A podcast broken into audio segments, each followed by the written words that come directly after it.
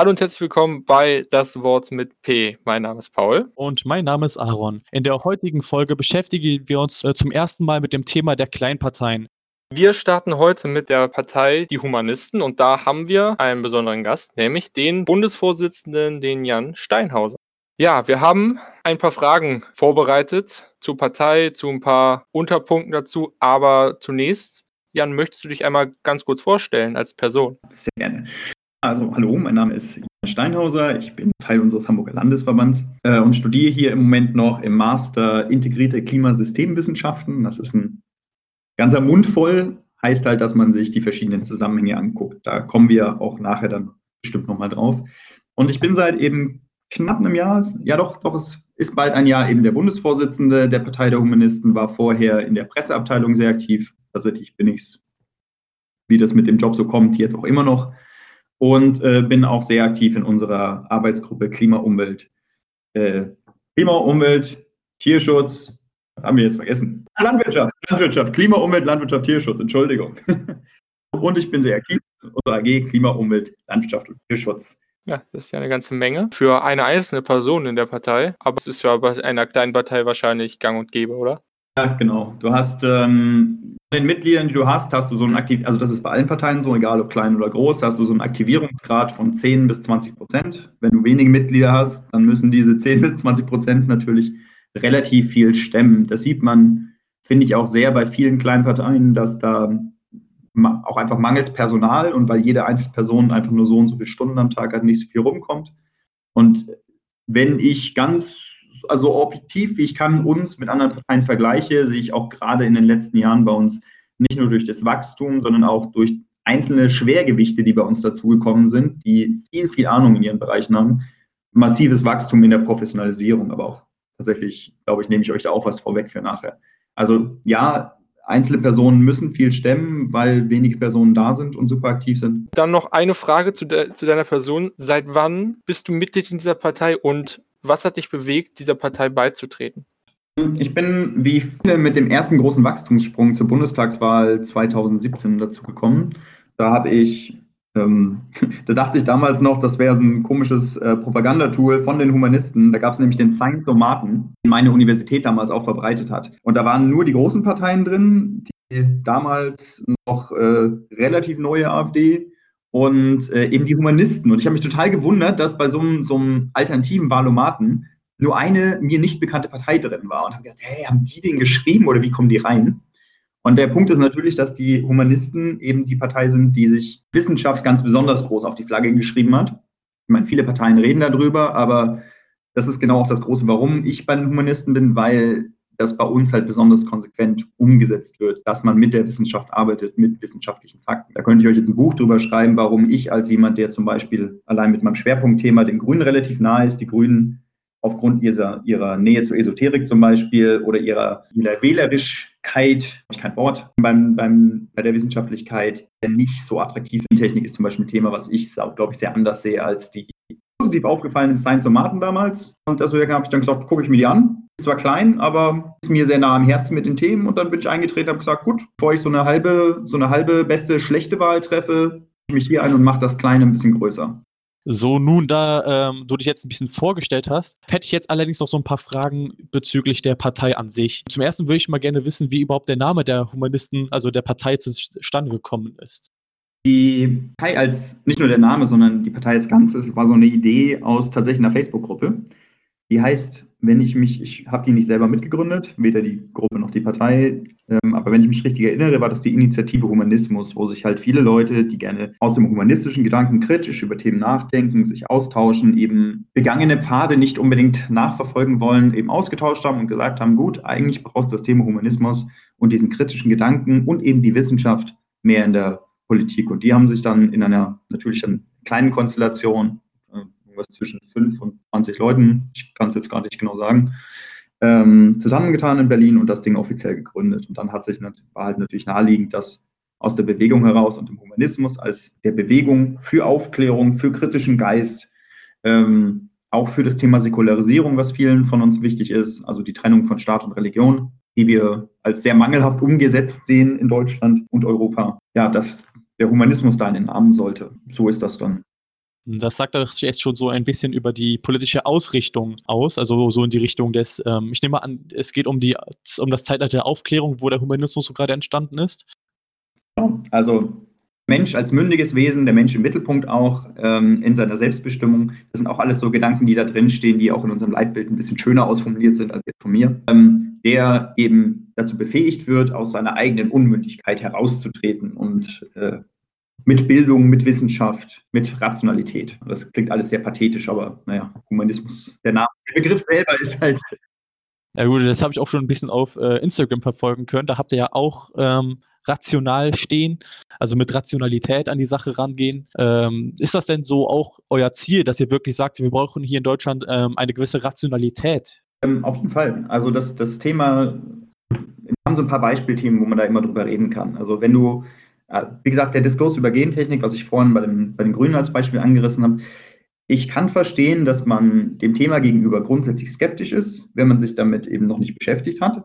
Aber wenn man sich auf die Experten verlässt, auf die Wissenschaftler, auf den kritischen Diskurs, der zu dem Thema geführt wird, man eben als Laie nicht unbedingt führen kann, dann sollte man diesen Experten halt vertrauen und dem kritischen Diskurs und kommt dann dazu, dass dieses Thema ähm, etwas irrational in Deutschland behandelt wird. Und wir als Partei sagen halt, okay, ähm, wir können uns erstens, soweit, soweit wir es eben auch selber als Laien oder nicht leihen können, mit dem Gemeindiskurs beschäftigen, mit der Beweislage, also auch unseren eigenen Geist bemühen und dann im zweiten Schritt aber auch sagen, wenn wir selber eine Peilung haben, dann fragen wir halt die Experten. Die Experten sagen ganz klar, mit Gentechnik kannst du, also ist sehr verkürzt jetzt, weil ich keinen Gentechnik-Vortrag halten will, aber prinzipiell so. Ähm, genauso kannst du solche Debatten über, was weiß ich, Glyphosat, Kernkraft ist ein Thema, womit wir oft polarisieren. Du kannst aber auch über Sterbehilfe, über Abtreibung, das sind alles so Themen, da kann man auch viel mit wissenschaftlicher Beweislage äh, drüber reden. Und erst im zweiten Schritt bringst du dann deine persönlichen ähm, moralischen äh, Aspekte mit rein wo halt manche Leute mit Religion argumentieren und wir halt mit der Selbstbestimmung und dem, äh, dem freien Geist und generell dem liberalen Menschenbild. Also wenn du uns fragen würdest, wo wir unabhängig von der Wissenschaft stehen, sind wir halt so eine mittig-liberale Partei mit einem leichten Linkstouch von unseren Themen. Äh, das, ist, das ist ein größeres Buch nochmal. Genau.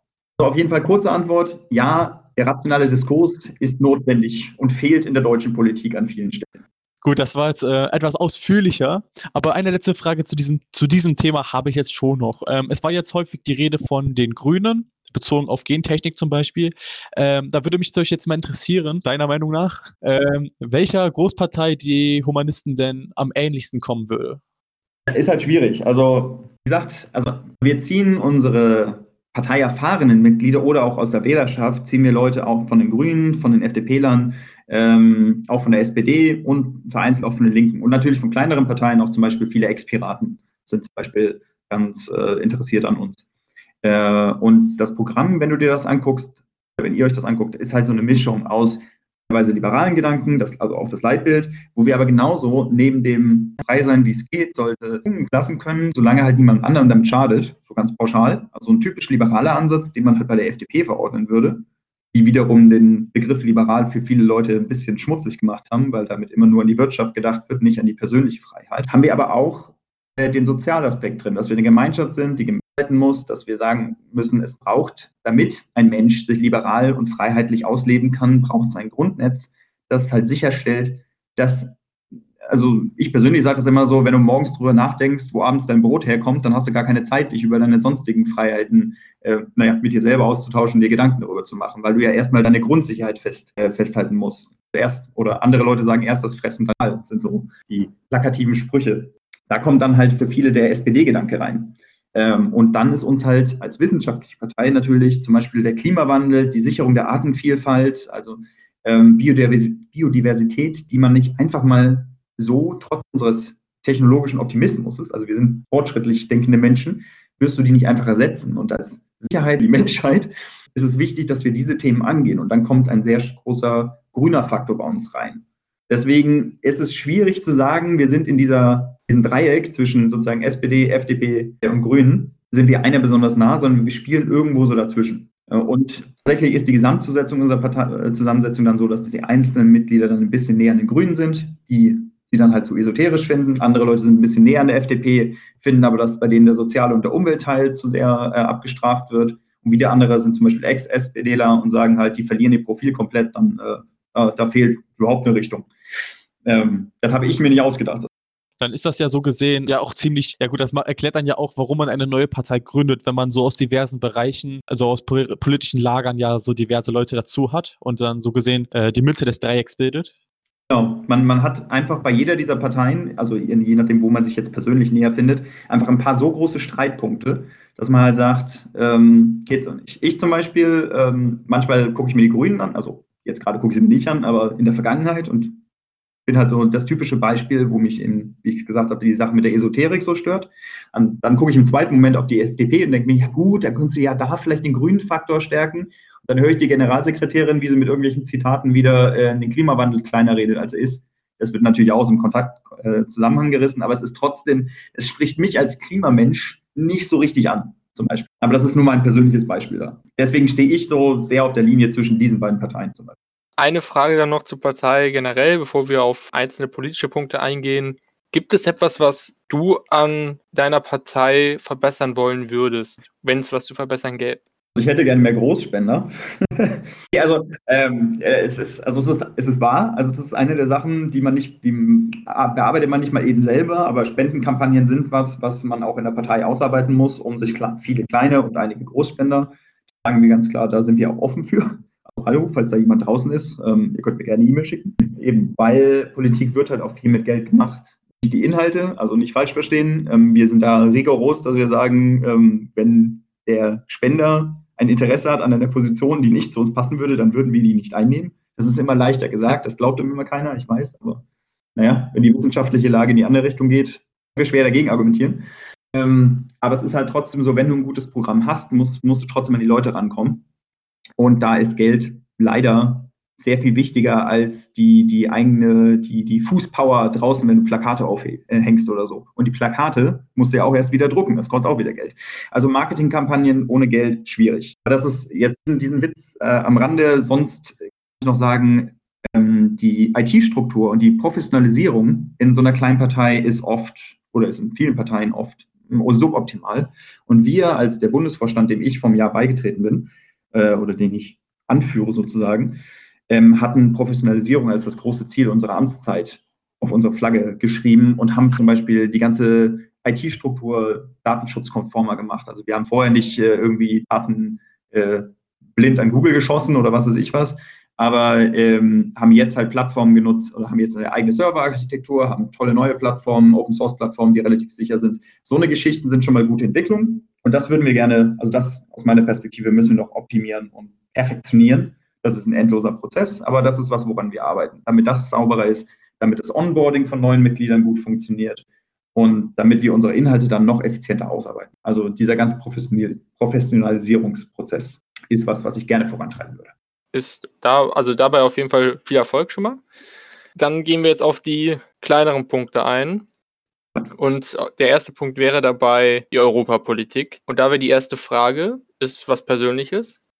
Was ist das Erste, was dir einfällt, wenn du an Europa denkst? Hm, Reisefreiheit vielleicht? Also generell die Offenheit und der Zusammenhalt.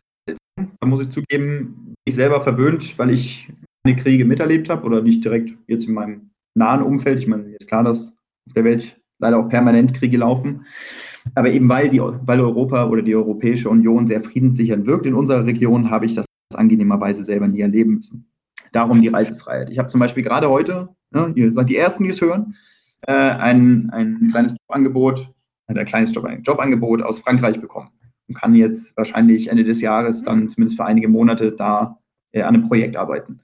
Das ist jetzt super easy, weil ich fahre dann einfach darüber und dann da ein Büro. Das, also das ist jetzt auch vereinfacht, aber quasi so einfach ist es. Und das ist schon was sehr Cooles, sehr Schönes. Ich kann mich da mit noch dann neuen Landsleuten austauschen, kultureller, eben der gesamte kulturelle Austausch, all das, eben dieses Zusammenwachsen dieser nahen, aber doch fernen Kulturen ist was, was ich sehr positiv mit der Europäischen Union und Europa verbinde. Das schließt ja ungefähr die nächste Frage an, was für dich das ideale Europa ist. Also ein ideales Europa wäre ja für dich dann jetzt zum Beispiel so wie jetzt Grenzen komplett offen, ohne Einschränkung. Das gehört auf jeden Fall dazu. Also wir haben als Partei haben wir die der Bundesrepublik Europa verfasst. Das ist eins, eins unserer umfassendsten Dokumente. Ich glaube, es sind 150 Seiten oder so, ähm, wo es darum geht, Europa wie wir es jetzt sehen, noch positiv weiterzuentwickeln in vielen verschiedenen Bereichen. Die gemeinsamen Grenzen äh, und offen, also intern offenen Grenzen und gemeinsam Ausgrenzen sind da natürlich ein Teil von. Da geht es darum, dass man so negativ das vielleicht für andere Länder klingt, aber nach dem Vorbild der Bundesrepublik Deutschland mit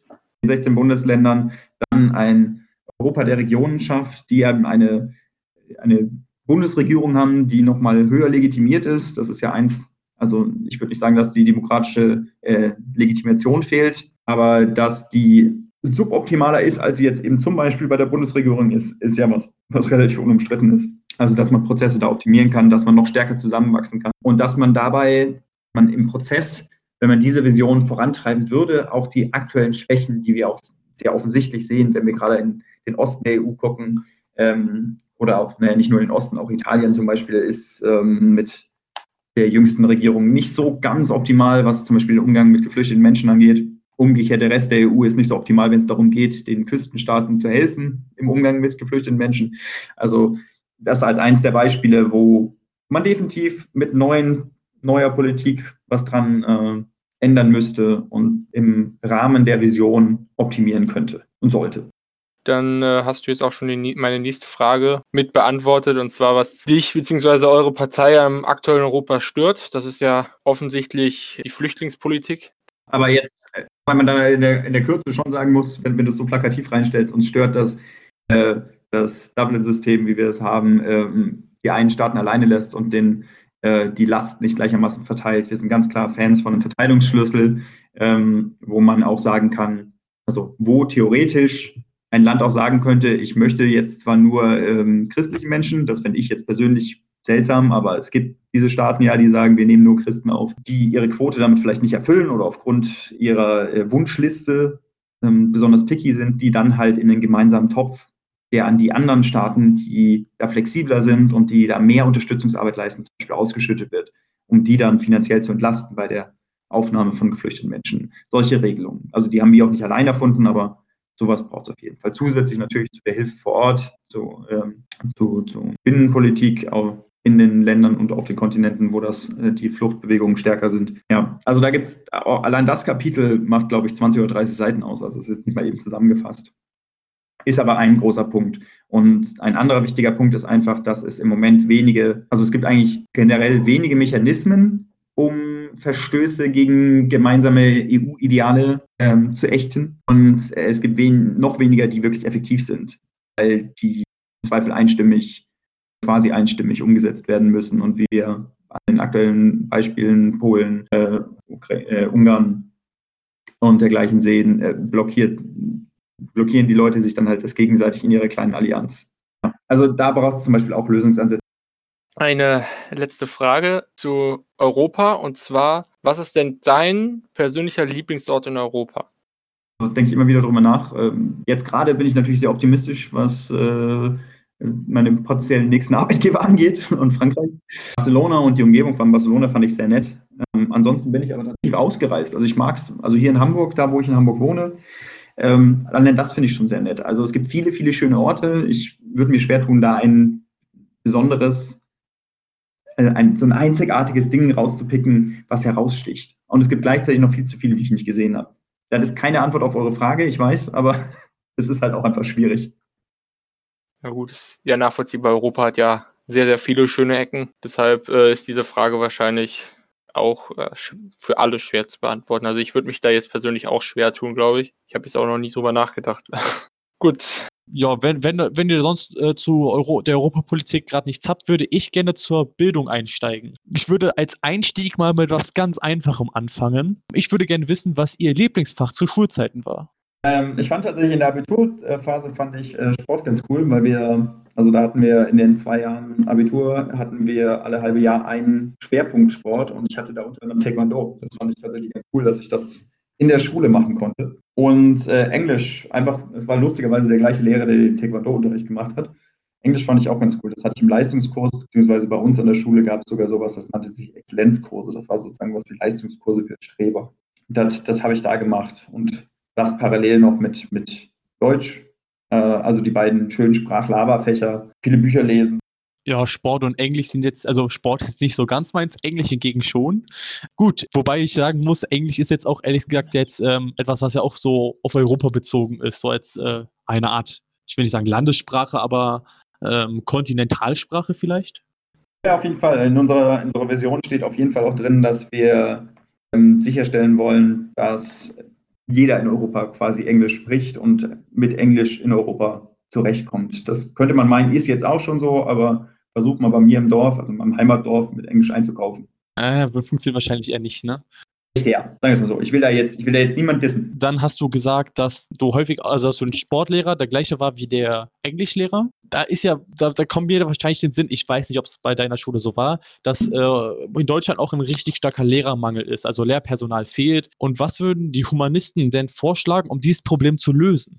Also pauschal muss ich sagen, den Job einfach attraktiver machen. Das ist jetzt kein, kein also allem voran, wir haben für die Frage keine tolle Lösung im Moment. Ähm, wir haben für Bildung allgemein eine Vision, was wir uns wünschen, sowohl für Schüler als auch für lebenslanges Lernen, wie, worauf wir hinarbeiten möchten, aber wir haben noch nicht die, äh, die Fünf-Punkte-Lösung, wie wir den, den Lehrermangel in Deutschland lösen. Wenn es den gäbe, dann hätte dies wahrscheinlich hoffentlich schon jemand anderes gefunden. Total kann ich nur sagen, Attraktivität steigern. Ähm, ich selber habe Physik studiert und weiß, dass ich ähm, als Quereinsteiger sehr populär bin, glaube ich. Ich äh, das richtig im Kopf habe, zumindest in Berlin. So kann man da natürlich gucken, dass man auch einerseits leichtet oder attraktiv macht, Quereinsteiger zu, zu sammeln, aber dass man gleichzeitig natürlich sicherstellen muss, was auch ein Problem ist, was ich in dem Bereich äh, mitbekommen habe, dass die Qualität von eben Quereinsteigern ausreichend ist, um zumindest grundlegend Lehrkompetenz zu haben, weil nur weil ich mal Physik studiere, weiß ich nicht, dass ich dir Physik erklären kann, was ein bisschen schade ist. Also das wären zwei vage Ansätze, aber es ist jetzt, es ist ein Riesenproblem und da allein könntet ihr einen Podcast zu machen, wie löst man das Problem äh, mit dem Lehrermangel. Und wenn wir uns dann damit beschäftigen, passt es auch perfekt zu unserer nächsten Frage. Sollten Schüler und Lehrer in die Bildungspolitik integriert werden? Auf jeden Fall. Natürlich Betroffene von einer Politik auch als, äh, als Stakeholder, als Experten für das, äh, wie sie damit umgehen, ob sie damit arbeiten können. Die Schülern vielleicht jetzt nicht die Lehrplanplanung, ähm, aber die Zufriedenheit mit dem oder die Überforderung, auch die Unterforderung zum Beispiel auch wichtig. Also es gibt einerseits ja immer die Frage ähm, nach der sozialen Gerechtigkeit und wie holen wir Menschen ab, die zum Beispiel allein schon sozial benachteiligt sind ähm, bei der Schulpolitik. Aber genauso muss man sich auch fragen, ähm, wie gehen wir mit Elitenförderung um, weil es einfach Leute gibt, denen das normale Curriculum zu langsam ist und bei denen wahnsinnig viel Potenzial verschenkt wird oder die selber abrutschen, weil sie sich langweilen und dann halt äh, die typischen Klassenclowns sind oder sonst. Also da Schüler und Schülerfeedback einzubeziehen, ist zum Beispiel sehr sinnvoll. Lehrer sind ja selber die Experten, die den, äh, den, den Plan noch oft mitgestalten. Also die mit einbeziehen beziehen, ist ja vollkommen offensichtlich und naheliegend. Oder auch genau bei der Frage, wie wir eben mit Quereinsteigern umgehen, dass äh, die gegenseitige Schulung, das gegenseitige Feedback ähm, kann da mit Sicherheit auch hilfreich sein und auch das Feedback von eben ähm, richtig geschulten Lehrern zu, den, äh, zu der Arbeit von aus ihrer, äh, nicht aus ihrer Perspektive, sondern von den Quereinsteigern, kann natürlich dann für die weitere Planung und für vielleicht Veränderungen bei der Politik, wie Quereinsteiger aufgenommen werden und geschult werden müssen, ähm, ja, dann helfen. Also auch hier wieder, also es ist eine Ja-Nein-Frage, deswegen ja, sollten sie. Äh, die Gründe und die Möglichkeiten sind da halt sehr vielfältig. Ja, so hört man auch zum Beispiel von, ich will jetzt mal sagen, meinen alten Lehrern, die haben damals auch gesagt, ähm, dass es etwas kompliziert ist mit der Politik, dass ähm, gerade die Lehrer, die ja die Ahnung haben vom Unterrichten der Schüler, so wenig mitzusprechen haben. Und auch gerade, ähm, dass es, wenn es darum geht, die Schule voranzubringen, gerade in der Digitalisierung. Ich kann mich immer noch an unseren Overhead-Projektor erinnern, mit dem wir dann die Folie an die Wand schmeißen mussten. Ähm, Gibt es heutzutage immer noch in den Schulen. Wie stellt sich die Partei denn überhaupt vor, wie man diese Digitalisierung ähm, schnellstmöglich voranbringen kann? Digitalisierung in die Schulen bringen, ähm, auf jeden Fall. Hier im Fünf-Punkte-Plan gibt es in dem Sinne nicht. Die neuen Medien, wir arbeiten mit denen, die wir haben, zeigen vielleicht mal ein Overhead-Projekt im Museum. Ich habe letztens wieder eine Umfrage gesehen, äh, ein großer Prozentsatz der Lehrer, die in der Schule mit digitalen Geräten arbeiten, arbeiten mit seinen eigenen Privatgeräten. Das ist ja schon mal ein Problem, wenn du äh, ein Lehrer bist, der da im ja, der es aus irgendeinem Grund nicht will, was rechtfertigt ist, weil es ein Privatgerät ist, ähm, der selber gar nicht so viel Erfahrung hat. Also dann kommt der nächste Schritt, wenn du keine, so ein Gerät selber nicht hast, wenn du keine Erfahrung damit hast, wenn die Schüler dich schulen müssen im Umgang mit, der Digita äh, mit digitalen Geräten, also die Schule den Lehrer was beibringt, ist ja auch schon wieder falsch gelaufen. So viele Sachen, die ineinander greifen, dass also auch da wieder ähm, Fortbildung und Schulung halt sehr umfangreich umgesetzt werden.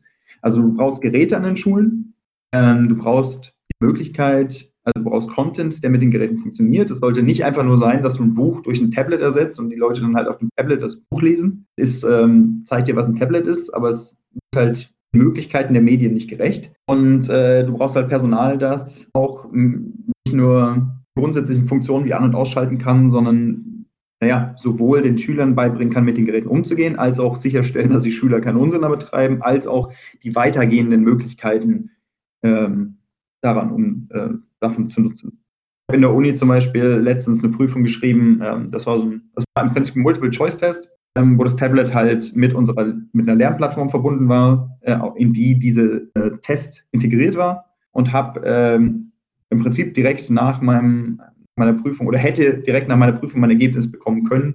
Der Prüfer hat, und hat das vorher aber nochmal gecheckt, um sicherzugehen, dass da das alles ordentlich funktioniert hat. Aber theoretisch könntest du sogar direkt ausspielen. Also, das ist auch nur ein simples Beispiel, aber die, auch hier die ausschweifende Antwort schon wieder zeigt, da gibt es viele kleine und große Baustellen, die ineinander greifen, ansetzen kann muss. Ich nehme an, dass wir äh, auch dieses Thema gut abschließen konnten. Da war jetzt eine Menge bei. Ähm, ich würde dann sagen, damit wir noch heute fertig werden, kommen wir direkt zum Umweltschutz. Ähm, da hat Paul ja noch die ganzen Fragen vorbereitet.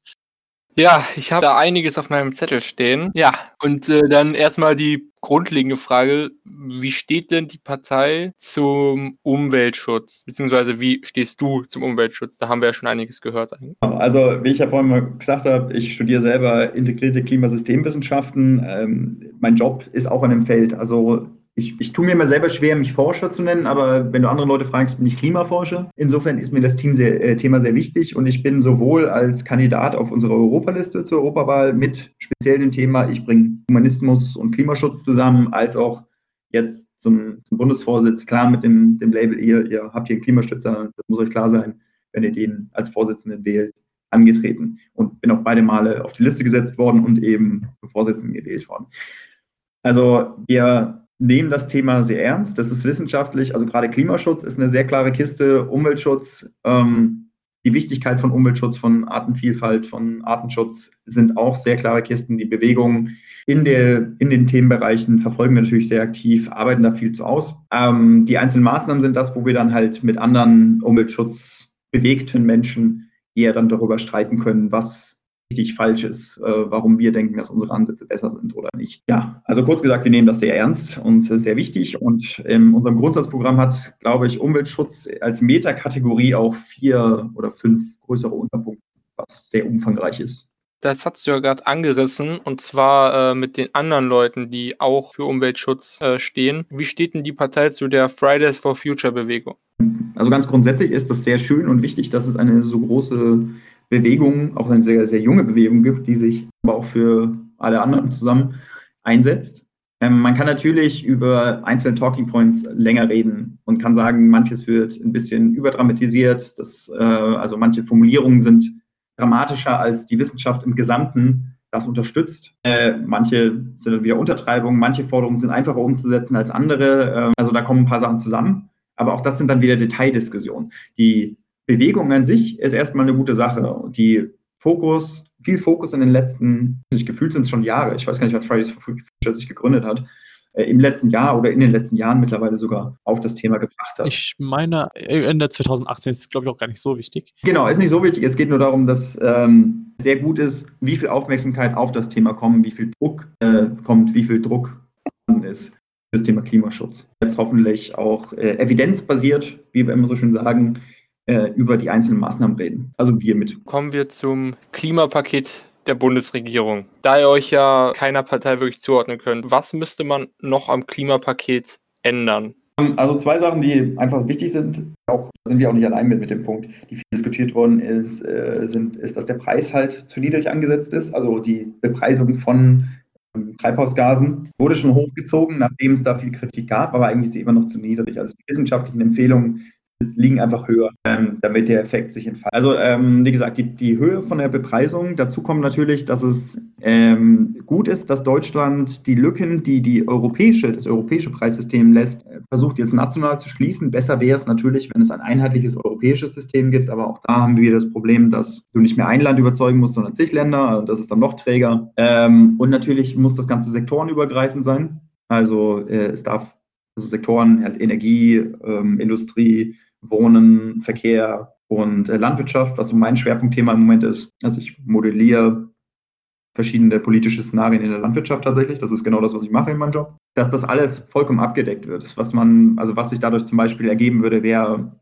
wahrscheinlich auch eine, eine Steuer, die Rindfleisch betrifft. Das ist einfach in der Ernährung einer der größten Punkte und würde, würde wahrscheinlich zu einer Ernährungswende führen, und aber auch zu viel Protest, weil wir wissen, wie sehr der Deutsche, der Durchschnittsdeutsche an seinem Fleisch hängt. So, das ist, das ist keine, das ist sozialwissenschaftlich keine einfache Geschichte. Das ist jetzt auch verkürzt natürlich, wie immer.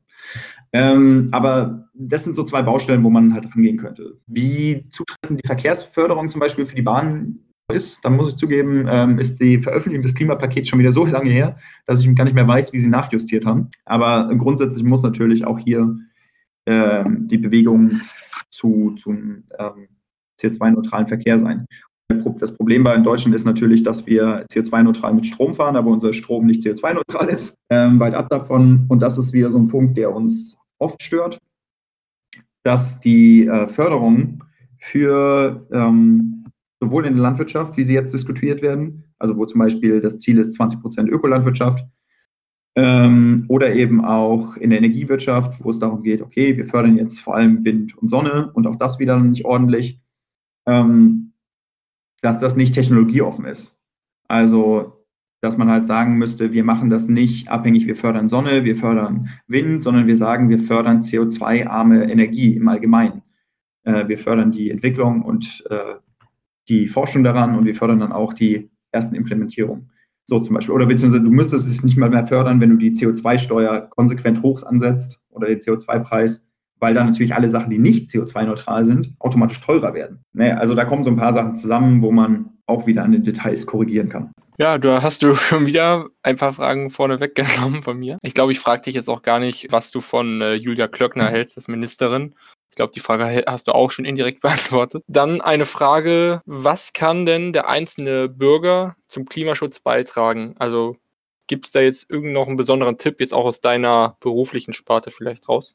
Ähm, das erste wäre Parteien wählen, die die Wissenschaft ernst nehmen.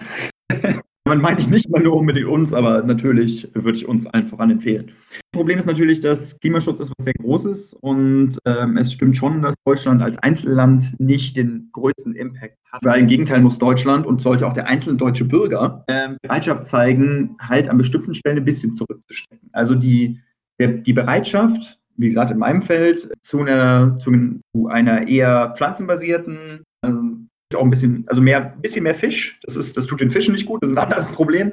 Aber rein fürs Klima, ein bisschen mehr Fisch, ein bisschen mehr Geflügel vielleicht sogar. Also generell eher reduzieren, wenn man Tier nicht unbedingt braucht. Aber wenn man Tier braucht, mehr Fisch, mehr Geflügel, weniger, ähm, auf jeden Fall weniger Wiederkäuer. Also Rind am besten komplett von der Speisekarte streichen, Schweine ein bisschen reduzieren. Das sind sowieso ziemliche Umweltsünder. Ähm, also nicht nur aufs CO2 und dann, oder Methan in dem Fall. Dann ist schon ähm, da, da erreicht man schon viel. Ähm, es gibt generell Verkehrswende sich dafür einsetzen, ähm, dass halt öffentlicher Nahverkehr gestärkt wird. Also den mehr nutzen, das ist auch schon mal gut, auch wenn es mal ein bisschen voller wird. Das, das ist immer so ein Problem, das ist ein träger Prozess.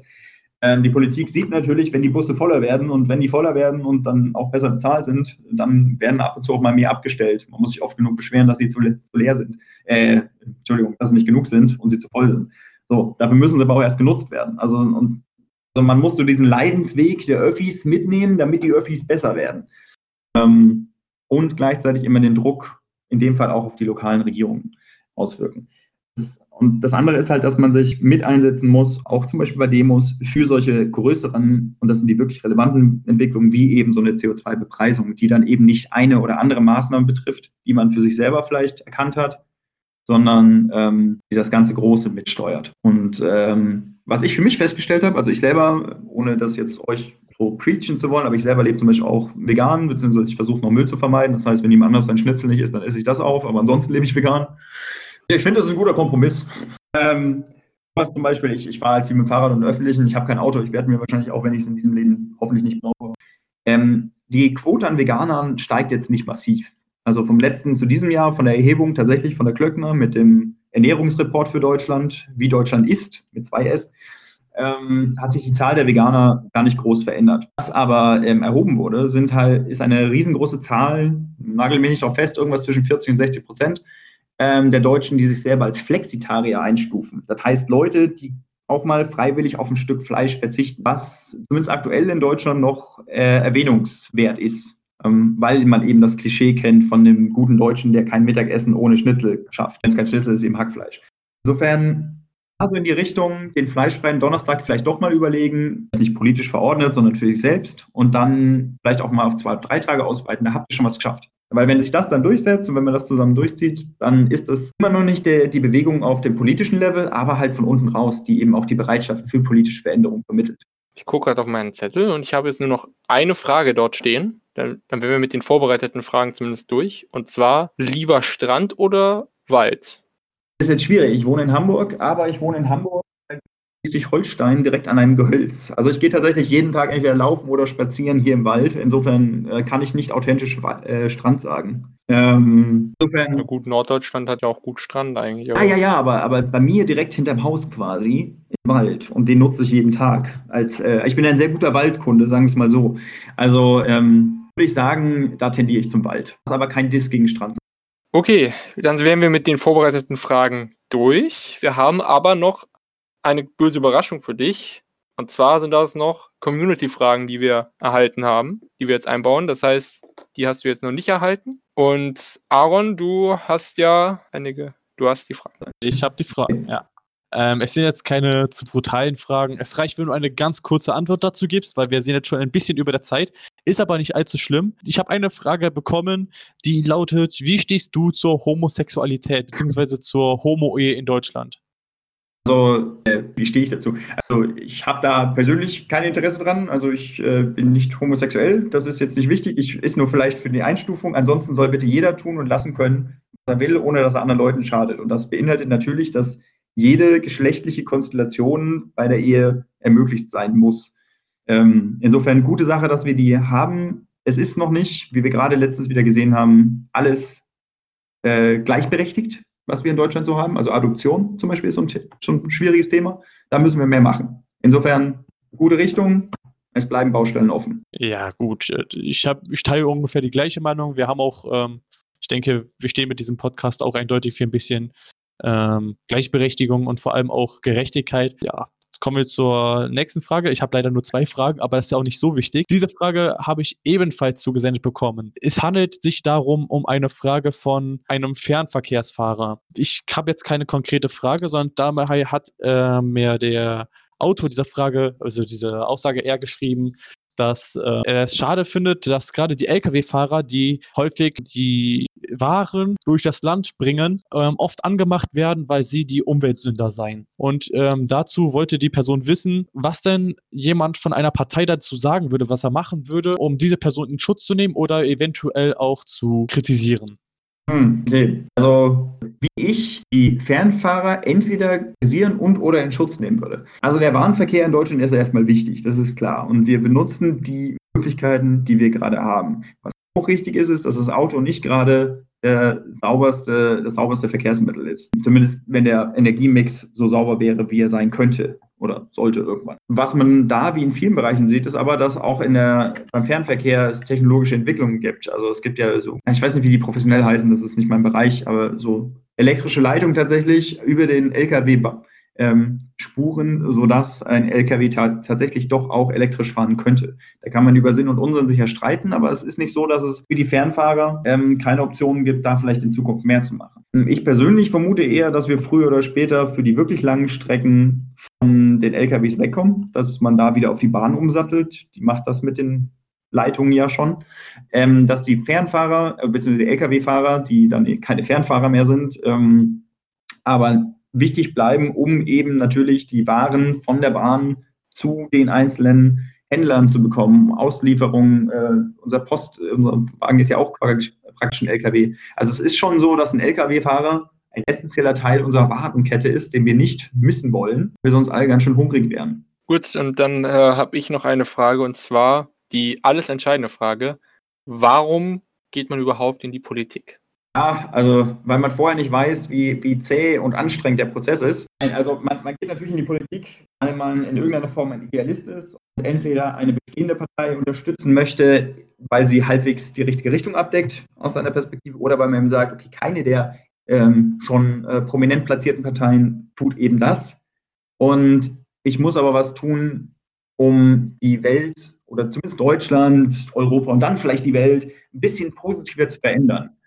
Ähm, vielleicht für mich individuell, vielleicht auch für alle anderen Menschen, wo ich, äh, denen ich mir denke, die könnten die Änderungen, die ich mir vorstelle, eventuell auch gut finden.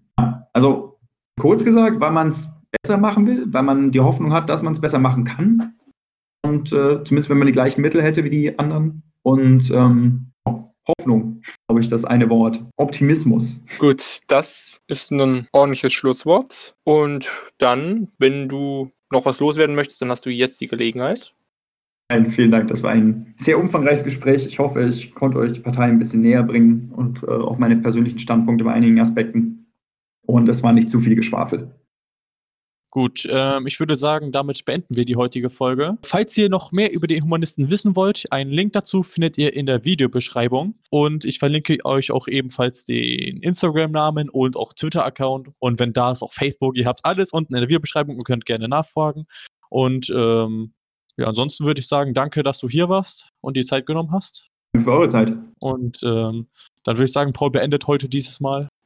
Ja, dann äh, vielen Dank fürs Zuhören. Bitte ein, äh, ein Feedback unten in die Kommentare reinhauen. Das nehmen wir vor allem, vor allem am Anfang ist das ziemlich wichtig für uns. Abonniert den Kanal, äh, gebt dem ein Like, aktiviert die Glocke, ihr kennt das alles. Und dann hören wir uns nächste Woche zum, zum nächsten Podcast-Fall.